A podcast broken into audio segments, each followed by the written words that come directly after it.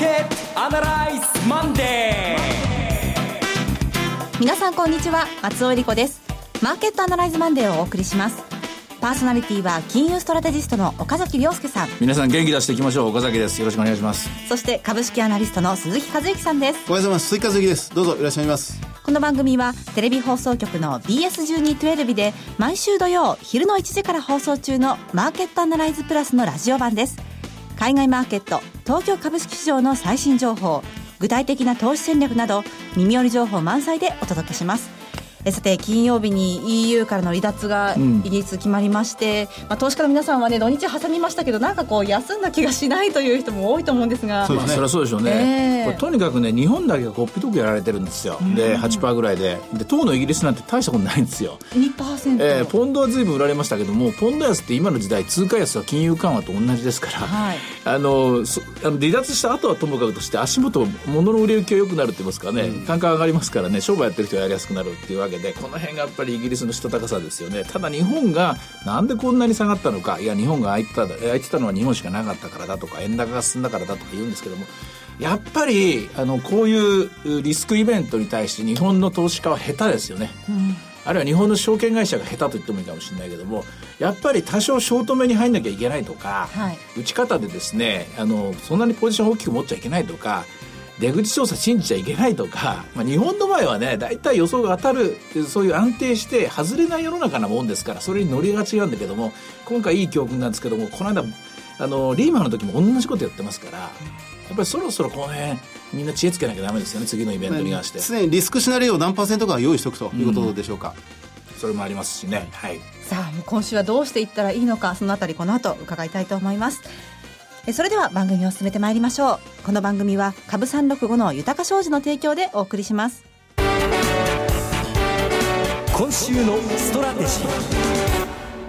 このコーナーでは今週の展望についてお話しいただきます。えまず、ちゃんと東京マーケット生きている、動いているということを皆さんにお伝えしたいと思います。はい、業種別で今、えー、全部の終わったところでデータが入ってきて、鈴木さんとですね、あ、よかったというか、一つ見つけてですね、行動りしてたのが、医薬、食料、水産、陸運、こういったところが軒並み4%高。はい。ちゃんとディフェンシブに動いていて、お金を動かします。逆にですね、証券が、ま、あの、証券業界ですね、マイナス4%。これはもう致し方ないところがあると。そうですね。あの、素材系、まあ、鉄鋼株を中心に、やっぱり素材、ヨーロッパに加担しているような業種というのは、まだまだ下げが少し厳しいという状況ですね。うん、あと、まあ、証券業者、証券会社の方はこれ今日、明日と、お衣装とかですね、これもかかってきますから、えー、とてもじゃないけども、攻めの姿勢にはね、入れないと。守りといいますか、内向きの仕事になる。その中で特に、あの、目を引いたのが、マザーズが5%高、0.3%、はい、やはりこれ、円高が今日も101円台入ってますから、政府の方は8時からですね、銀行、日銀と一緒にですね、今日緊急協議を行っているということなんですけども、それだけで止まるもんでもないですからね。うんうん、あのー週明け今日の動き、まあ、午前中の動きというのが、やはり世界が日本のマーケットの動きを注目していたはずなんですが、ひとまず日経平均で200円を超える上昇で、前場は終えました、うん、そうですね。このリバウンドはある程度、まあ、OK というところですか？あの、スペインでの選挙がですね、一応国民党ですか、あの、過半数取れなかったけども、安定政権確保しました。安定、連立政権型ですけどね、安定を維持したと。それからアンチユーロの方が票伸びなかったんで。そうなんですよね。だから、このあたりのところはまだもうまだら模様なんで、国によっても地域によっても全然違うから、うん、簡単にこれで全て EU が崩壊するという、そんな短絡的な思考は今考えなくていいと思うんですよね。うん、それよりも実務ですよね。実務レベルでどう進んでいくか。で、経済がどう動いていくか。それが、えー、民間レベルの方までどう波及していくのか。もっと具体的に言えば、イギリスからですね、どれだけ日本の企業が引き上げるのかとかですね、うん、そっちの方が問題ですからね、焦ることはないと思います。まあ、向こう2年間のどこかの時点でイギリスが EU に離脱を申請するというところからまず始まるわけで、まだ今のところは何も始まっていないというのが現状なわけですよね。ですね。まあ、ただ、あの、イケイケどんどんのユーロっていうのはもうないということはみんな分かったと。はい、で、あと、イギリスが一人で単独飛行できることも、これも無理だということが分かった。スコットランドはすでに反対表明しましたからね。ですねですから、ここから先やっぱり民間が、じゃあ我々はどう行動するんだと。えー、大丈夫だと信じて、スペインに、えー、イタリア、あの、イギリスにどんどんどんどん工場を作るのか、それは無理だよねと。じゃあどうやってヨーロッパビジネスを進めていくんだこれは工夫が必要ですよね。これはやっぱりもう少し紐解いていかないとわからない。そんなことがわからないのに一気にですね、真っ暗闇に入っていってもダメだし、かといって角の楽観もダメだしと。この辺で結局ぐるっと一周回って、やっぱり国内株だなと、ドメスティックだなと、内需系だなと。それで今日なんかもマザーズの方にお金がもう一度戻ってきてる。極めて、あの、生きてるお金はちゃんとそれなりに動いてるなというのを実感させる月曜日の午前中だという思います。あの、もう早くもう今週以降の、まあ、経済の動き、実務の動きはそういうこととして、マーケットの動きとして、はい、今週の動きをどう見ていったらいいでしょうね？戦略的にはやはり今週はリバウンド期待だと思います。え特に大きなイベントがあるわけじゃなく、スペイン終わりましたし、はい、そして雇用統計も来週です。週末に金曜日に ISM 登録が、あの、ISM 指標が出ますけれども、ここまではアメリカで大きなものがない。で、日本は鉱工業生産室、これは熊本の震災の影響を見極める。あとは、週末には失業率と、えー、消費者物価指数、デフレの、えー、兆候はないかを確認する、この程度のものです。えー、焦点はですね、もうアメリカの金融政策に動きました。というか、アメリカの金融政策以上にアメリカの景気大丈夫かと。うん、これで、えー、一人にアメリカに引っ張ってもらうしか無理なわけですよ、世界の景気は。はい、となると、アメリカの雇用統計、来週の金曜日に移ります。えー、おそらく、利上げは、7月も無理、9月も無理、年内も無理だと思います。ですから、範囲に円安期待を立てるのは、今年に限って言うと私は難しいと思うと。うん、全員これ、円安論者って言いますかね、円安シナリオを書いてた人たちは一斉に修正に入ると思います。うん今、円安というお話ありましたけれども、このドル円相場っていうのはこれからどうなっていくでしょうか？1年、2年、3年、まあ長いタームで円高が続くシナリオ、これをまあ書く必要があるのか、それともここ1年ぐらい、半年ぐらいで済むのか、これはもう少し時間が経たないと分かりません。うん、そのもう少し時間っていうのは何かというと、アメリカの景気ですね。はい、日本サイドからですね、えー、景気を引き上げようとすればするほど円高リスクが高まります。日本の内需拡大、景気対策っていうのは円高のですね、サポート用になってしまいますからね。で、一方で日本銀行の金融緩和、これにあとどれだけの策が残されているのか、これも甚だ未定です。うんそう考えると、アメリカの景気、これもう一つだ頼み、アメリカの景気頼みになって、で、景気が良い、金利が上がっていくならばということで円安。そうなると、まあ、1年後、2年後、3年後はそのトレンドに戻るかもしれません。しかし、ここ半年で一気に戻る可能性は消えたと思います。うん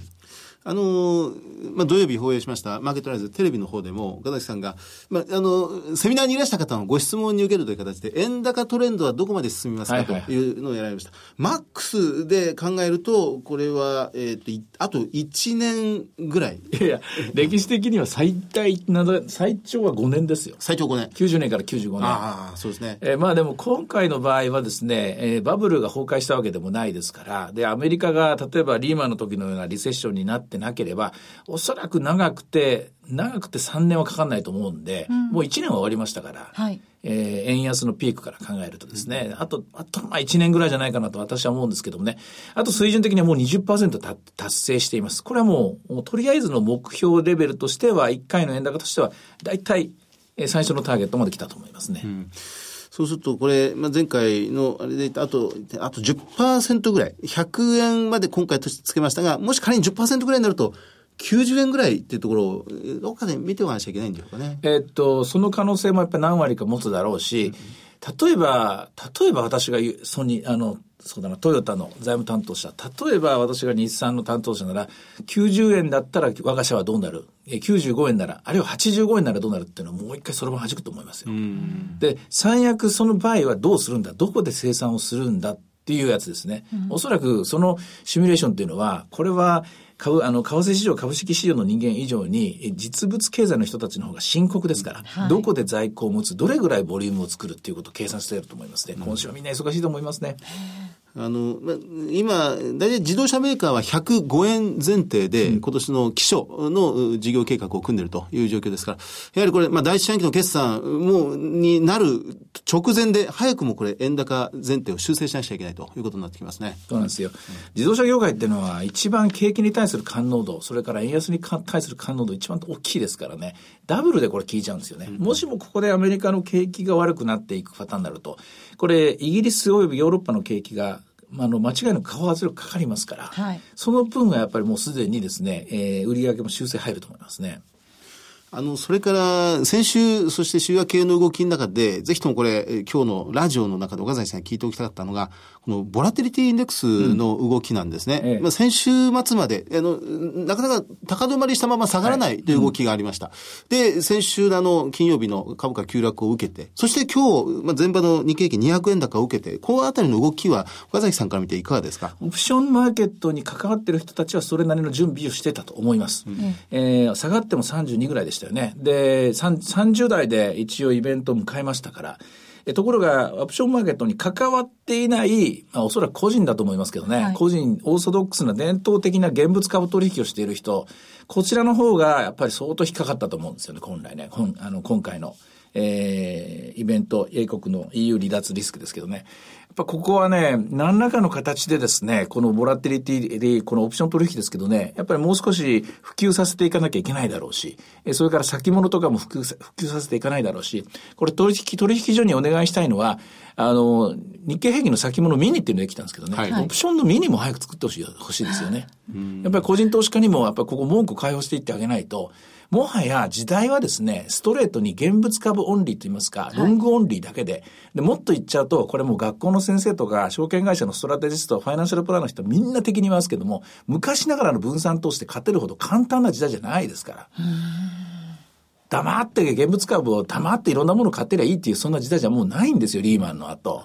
で、それを改めて実感させてくれるのが今回の EU 離脱だと思いますね。あの、金曜日、えあの、ザラバ中にはそんな、午前中は動いていなかったんですが、5番に入って株価急落と同時に40ポイントぐらいで上がりました。ボラティリティインデックスが。はいはい、で、今、今日前場の段階でマイナス3.4ポイント、下がってきたという状況ですが、うん、これは保険をかけてる人が、あ、もうこれ以上かけなくていいと判断して、保険の解約に行ってるという、そういう行為です。うん200円高ぐらいで、今週まだまだ動かない。今週はリバウンドだという前提で、今、そういうアクションに出てるいや、何よりもスペインのドミノがなかったんですね。これ一番怖いのは、イあのイギリスがパタンと倒れて、で、スペインがパタンと倒れて、パタパタパタって倒れるのが一番怖かったんですけども、これがなかったというところ。うん、それが一番、え今回のですね、まあ1万4800円でくしくも止まりましたよね。ねひょっとするとダブルボトムかもしれないなと。うん、その分だけは、え保険をまあ解約させていこう。解約っていうのはこれ保険の利食いですからね、はい、そちらの方に動いてるんだと思います。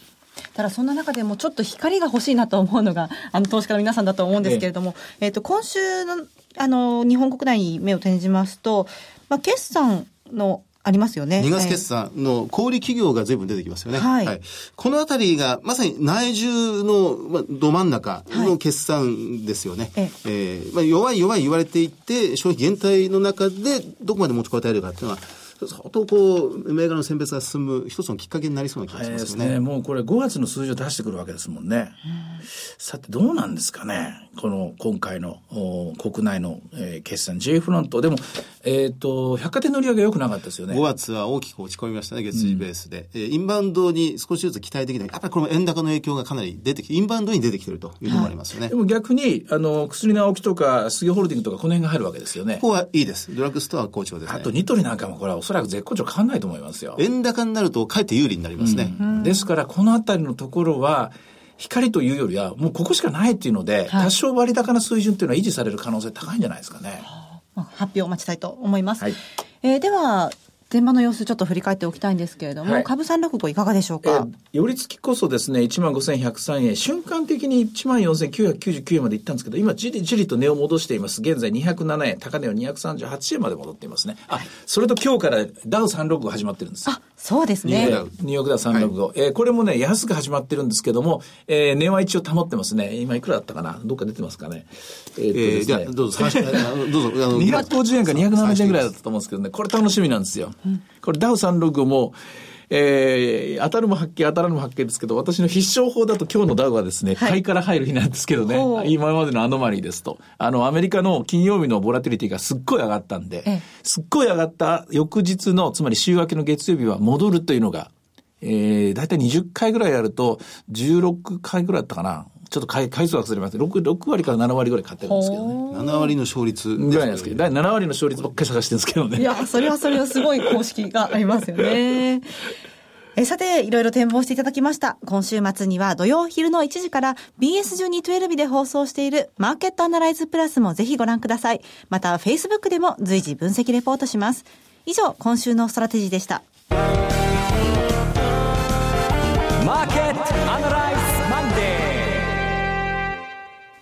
それではここで株365の豊か商事よりセミナー情報をお伝えします。豊か商事ニューヨークダウ上場記念特別イベントセミナー松山が開催されます。7月2日土曜日、えー、今週の土曜日ですね。そうです。えー、12時半会場、1時開演です。第1部では岡崎さんが株式をテーマに講演され、第2部では遠蔵こと田代岳さんによる為替セミナーが開催されます。そして第3部ではニューヨークダウンもついに上場。今注目のクイック株365の魅力とは？岡崎さんによる特別講演があります。会場は愛媛県松山市にありますプログレッソイベントルームパークです。ご応募のご連絡先は豊か商事松山支店。フリーコール0120-125-365。0120-125-365受付時間は土日祝日を除く9時から午後8時です。え、株式と為替の話両方が聞けるセミナーです。え、愛媛の皆さん、四国の皆さん、ふるってご応募ください。えー、これ、あの、ダウ365からですね、のセミナーも入ってるので、多分、20分か30分のダウの話もすると思います。高崎でもそうだったんですけどね。はい、で、今日、ポロッとお話しましたけども、月曜日の、月曜日のダウってやつなんですけどね、はい、ここだけで集中しての話も入れます、入れますので、どうぞご期待ください。そしてその次は仙台です。ニューヨークダウ上場記念特別セミナー in 仙台が開催されます。日程は7月16日土曜日12時半会場午後1時開演です。第1部では岡崎さんが株式をテーマに講演され、第2部では田代岳さんによる為替セミナーが開催されます。そして第3部ではニューヨークダウンもついに上場。今注目のクリック株365の魅力とは？岡崎さんによる特別講演があります。会場は仙台にあります TKP ガーデンシティ仙台21階ホールです。ご応募のご連絡先は豊か商事宇都宮支店。フリーコール0120-997-365。0120-997-365。受付時間は土日祝日を除く9時から夜8時です。えそして株365の豊か商事のセミナー、最後は大阪です。ニューヨークダウ上場記念特別セミナー in 大阪。こちらは7月23日土曜日12時半会場午後1時開演です。第1部では田代岳さんが為替をテーマに講演され、第2部では田代さんと大橋弘子さんによるニューヨークダウンもついに上場。今注目のクリック株365の魅力とはといったスペシャルセッションが開催されます。そして第3部では岡崎さんによるセミナーがあります。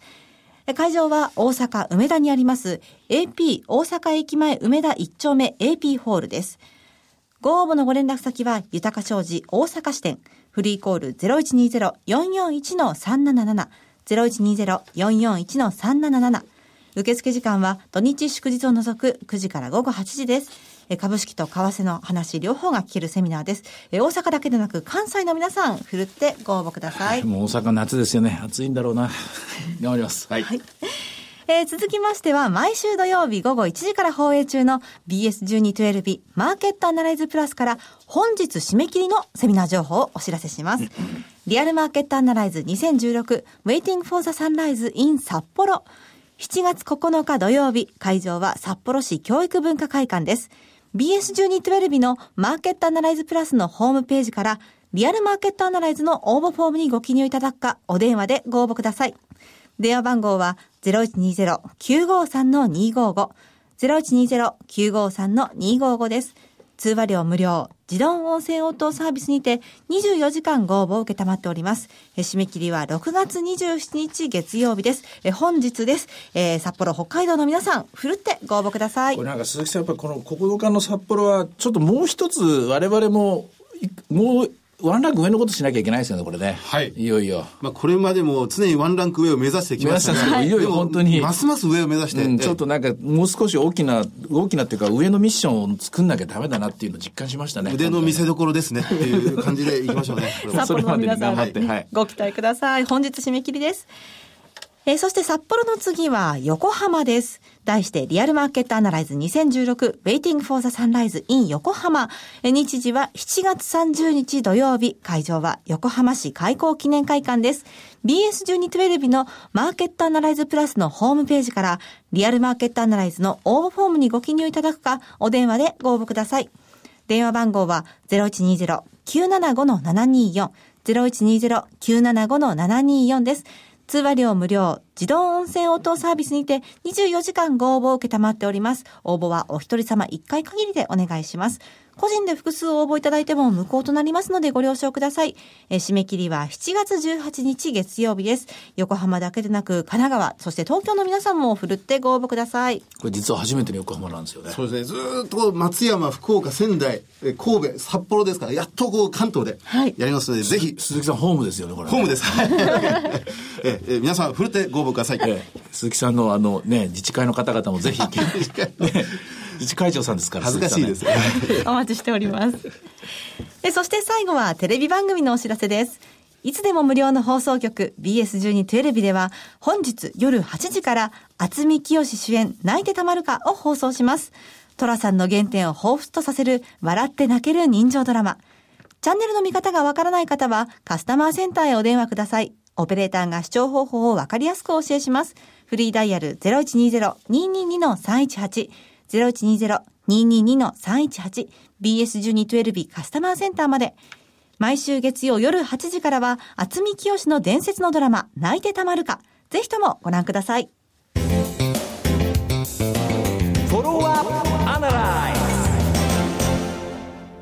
ーナーでは先週放送の BS1212 マーケットアナライズプラスについて振り返ります。あの、セミナーにいらした方からご質問いただいて、ようやくお答えすることできたんですが、岡崎さん、アベノミクスは終わりですか？というご質問いただいて、岡崎さんは、フローの変化は結局起きなかったということをおっしゃってましたよね。これ、アベノミクスが終わりかっていうか、こうアベノミクスってそもそもそもなんか安倍総理が企画したように見えるかもしれないけど、我々が作ってきたのであって、あそうですね、えー、我々がそのよしと思って期待して、それがまあ失望に変わったり、えー、それが手応えのある、なるほどこれだけ動いたなっていうものがあって、要するに何でもそうですけど人間は想像して期待して手応えを感じて、あるいは失望して、で、また作って、で、夢を見て走って、それを繰り返したと思うんですよね。ですから、次はは本当にこの生活が大して変わんなかったと、まあ、一応私締めましたけども、生活は変えるもんですから、変わるものですから、えここのチャンスっていうのをですね、え今回まあいろんなことが起きてますけれども、えー、実感できるものになるかどうか、まあそのための選挙があって、そしてそのための環境変化として、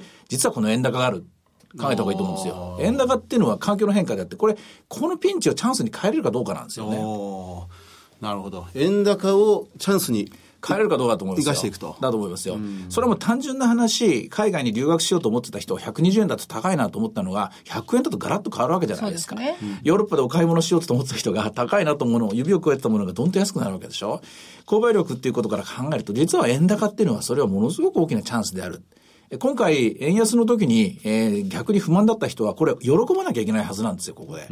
でそういうふうにして、こう、生活を変えれるかどうか、災い転じて服となせるかっていうのが、うんえー、これあの、私の人生訓なんですけどね、災い転じて福となすじゃなくて、災い転じて福となぜなんですけどね。なぜ？まあ、アベノミクスは円安を施行した結果になっちゃいましたけど、そうとやっぱり全然違うものを、まあ、見つけていかなきゃいけないわけですね、うん、だと思います。で、その意味で嬉しかったのは今日の株式市場はちゃんと生きていたと。ちゃんとそこで探していたってことが実感できたんで、これは我々も頑張ろうと、と思った今日の全部でございましたいやなんか困った困ったばかりじゃなくて自ら動いてそうです道を開かなくちゃいけないということですかなんかこう精神的にも、はい、今日はパワーをいただきました。松尾さん、うまいですね。まあ、上手ですね、今。ありがとうございます。逆に今ね、教えられた気がします。なるほど。そうやって生きてるんだろうなと思って。えー、さて、そんなマーケットアナライズマンデーですが、そろそろお別れの時間です。ここまでのお話は、岡崎亮介と、追加随人、そして松尾理子でお送りしました。それでは今日はこの辺で失礼いたします。さよなら。この番組は株三六五の豊か商事の提供でお送りしました。